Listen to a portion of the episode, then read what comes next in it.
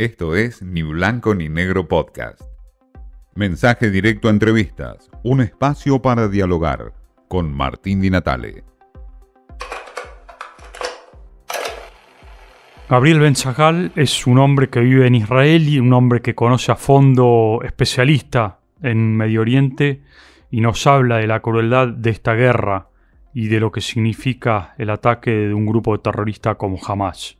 Gabriel, la pregunta central es cómo está hoy el pueblo de Israel, cómo está la gente y cuáles son los peligros latentes que hay eh, en cuanto a posibles nuevos ataques de Hamas o por el norte, por el lado de Hezbollah. Mira, lo que hay es que la mayoría de los eventos ahora suceden dentro de la franja de Gaza. Y la impresión que nos da es que el gobierno y el ejército actúa de forma lenta. Es como que desde el aire la aviación ataca y debilita al Hamas y provoca que el Hamas se meta dentro de, los de las cuevas.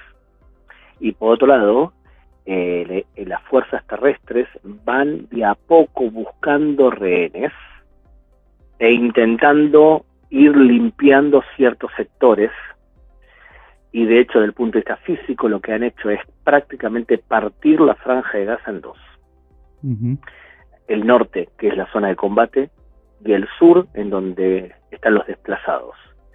En otras palabras, ha dominado terrestremente la franja de Gaza de tal forma que vemos que esporádicamente, una o dos veces por día, ahora jamás dispara contra Israel. Cohetes, ¿no?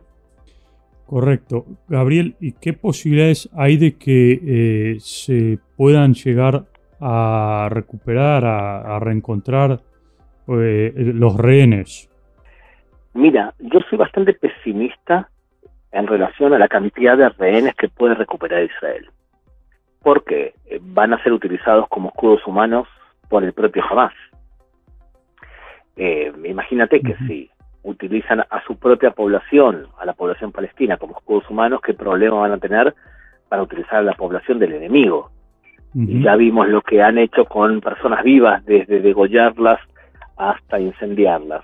Entonces, el nivel de crueldad demostrado por Hamas en el ataque del 7 de octubre nos indica que sería racional ser pesimista con respecto a lo que pueden llegar a ser.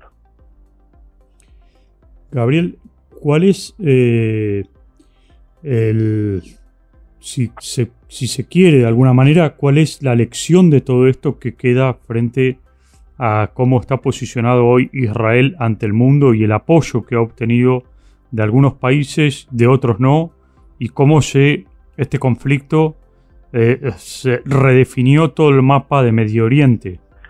Mira, yo creo que no cambió mucho en el Medio Oriente, ¿eh? porque en el Medio Oriente tenías cuatro tipos de fuerzas en el Medio Oriente. Tenías, por un lado, eh, los países que eran chiitas, con los cuales Israel no podía negociar o no negociaba, que son Irán, Irak, Siria y el Líbano. Tienes eh, grupos radicales islámicos que eh, quieren crear un califato y con ellos tampoco Israel podía negociar, Hezbollah, Hamas y demás tienes por otro lado países que son muy radicales desde el punto de vista ideológico, pero no hacen de forma directa terrorismo, que es Qatar y Turquía. Y por último tenés a los países sunitas no radicales. Con esos países Israel está firmando los acuerdos de Abraham. Estamos hablando de Arabia. Dicho todo esto, de Arabia Saudita, de Emiratos Árabes, bueno, de Egipto y de Jordania en el pasado, dicho todo esto, no cambió demasiado la situación. Los países sunitas moderados dicen vamos a seguir adelante con los acuerdos de Abraham. Y Arabia Saudita va a firmar un acuerdo de paz con Israel. Entonces no ha cambiado demasiado. Lo único que ha pasado es que el eje iraní califatal, o sea, de los, que quieren un califato islámico, están pataleando. Eh, pero no ha cambiado demasiado el Medio Oriente, ese por un lado. Por otro lado, la, la gran lección que creo que ha adoptado Israel es que pensar como occidental en el mm. Medio Oriente puede llegar a ser un problema. Entonces, cuando varias veces que nos conocemos de otras vidas, Martín, yo te decía que en el Medio Oriente hay que saber hablar religión. Entonces, cuando vemos, por ejemplo, periodistas o analistas en América Latina que te traducen el Medio Oriente al idioma que les viene bien a ellos, que les es cómodo, entonces te explican que los conflictos son por tierra, agua, petróleo, porque así les educaron en la universidad que los conflictos son materialistas. Entonces van a decirte que el conflicto por la Franja de Gaza es un conflicto por ocupación o terrenal. No hay ninguna ocupación en la Franja de Gaza. Lo que pasa es que como desconocen temas religiosos, no mm. pueden asumir que un conflicto puede ser religioso. Pero en el Medio Oriente los conflictos muchas veces son religiosos o tribales. Entonces, ese analfabetismo que vemos en muchos analistas del Medio Oriente latinoamericanos, también lo vimos en Israel, cuando los servicios de inteligencia decían, no es racional que nos ataque el Hamas. ¿Y por qué no es racional? Porque las últimas veces que nos enfrentamos, la victoria fue total para Israel, y además porque tenemos una alambrada de seguridad recontra superinteligente, porque tenemos cúpula de hierro, y porque 20.000 palestinos por día de la franja de Gaza entran a trabajar Israel no es racional que nos ataquen. ¿Qué decidió un grupo radical islámico? Que tu racionalidad está muy bien, pero nosotros pensamos de manera diferente. Y atacaron de la manera más simple, poniendo eh, explosivos en las vallas de seguridad y tirándola abajo y matando a los soldados cuando estaban durmiendo y después matando a la población civil. Entonces, tu forma racional de pensar es tuya tú quieres sobrevivir en el Medio Oriente, tienes que pensar cómo piensa la gente en el Medio Oriente y por lo tanto tienes que actuar de la manera acorde a eso. Creo yo que lo que estamos viendo en Israel es justamente eso. Mm, me parece que el gobierno va hacia adelante y el ejército va hacia adelante y es, nos importa lo que opine la opinión pública, pero hasta ahí. Ahora, esto también es eh, como lección eh, un servicio de inteligencia que ha fallado eh, un gobierno que lo tomó desprevenido este ataque? Sí, totalmente. Un servicio de inteligencia que creo yo que lo que ocurría era que muchas veces en organizaciones traen a personas que son clones de los superiores. Entonces, si tú lo que único que haces es traer a clones tuyos y todos más o menos pensamos igual y todos pensamos de forma occidental, racional, entonces, información que contradiga esos prejuicios o esos preconceptos no siempre son aceptadas. Te voy a dar un ejemplo. Eh, ahora se ha transformado en figura en la televisión israelí un analista persa. Él nació en Irán, judío iraní. A los 23 años vino, llegó al país.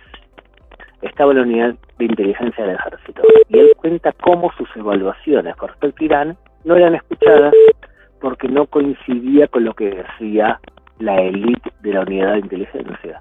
Mm. Y él decía, señores, para hablar del Medio Oriente tú tienes que hablar persa. Y no significa hablar el idioma solamente, sino hablar la mentalidad persa. Está claro. Gabriel, eh, una última pregunta. Eh, ¿Vos visualizás eh, un final de conflicto inmediato o bastante largo este, esta guerra, digamos? Visualizo un conflicto largo y no descartaría el siguiente escenario, que se mantenga por ahora en los límites del conflicto el enfrentamiento con Hamas, que Israel no responda de forma contundente a los hutíes en el Yemen, que no responda de forma muy contundente contra Hezbollah, que se dedique a golpear de alguna manera a Hamas ahora, y cuando termine, que Israel proactivamente ataque al Líbano. Mm.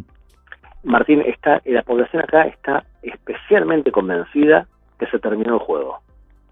Entonces, ¿Qué, significa eso, que se terminó el, juego? Que, Israel no puede seguir viviendo con un Hezbollah que tiene 200.000 mil mm. cohetes para atacarte y que mm. no puede ser que jamás haya hecho lo que ha hecho. O sea, el nivel de hartazgo hacia ese tipo de amenazas ha penetrado en la mentalidad israelí, pero puede ser eh, que, no se concrete. ¿Por qué?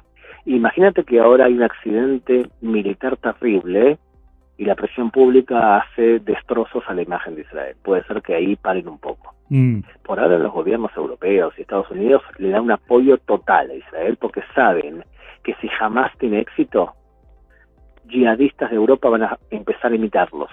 Y por lo tanto, no quieren que eso ocurra, pues ya ocurrió con ISIS. Entonces el apoyo a Israel hoy en día es total de los gobiernos. Eh, y por eso jamás, entre otras cosas, quería crear ese accidente de los 500 muertos por el misil israelí, pero se le descubrió la mentira, o sea, se descubrió que era un cohete de la Jihad Islámica y que no eran 500 muertos, sino que al final no llegan a 40. Entonces, eh, eh, pero se puede, puede ocurrir. Martín, puede ocurrir. En el año 1996, un misil pegó contra una escuela y mató a 200 inocentes en el Líbano. Y ahí se terminó el combate. El nivel de crueldad de Hamas indica que el destino o el futuro es muy pesimista para Israel, sobre todo en todo lo que tiene que ver con ayuda humanitaria o recuperación de los rehenes. Esto fue Ni Blanco ni Negro Podcast.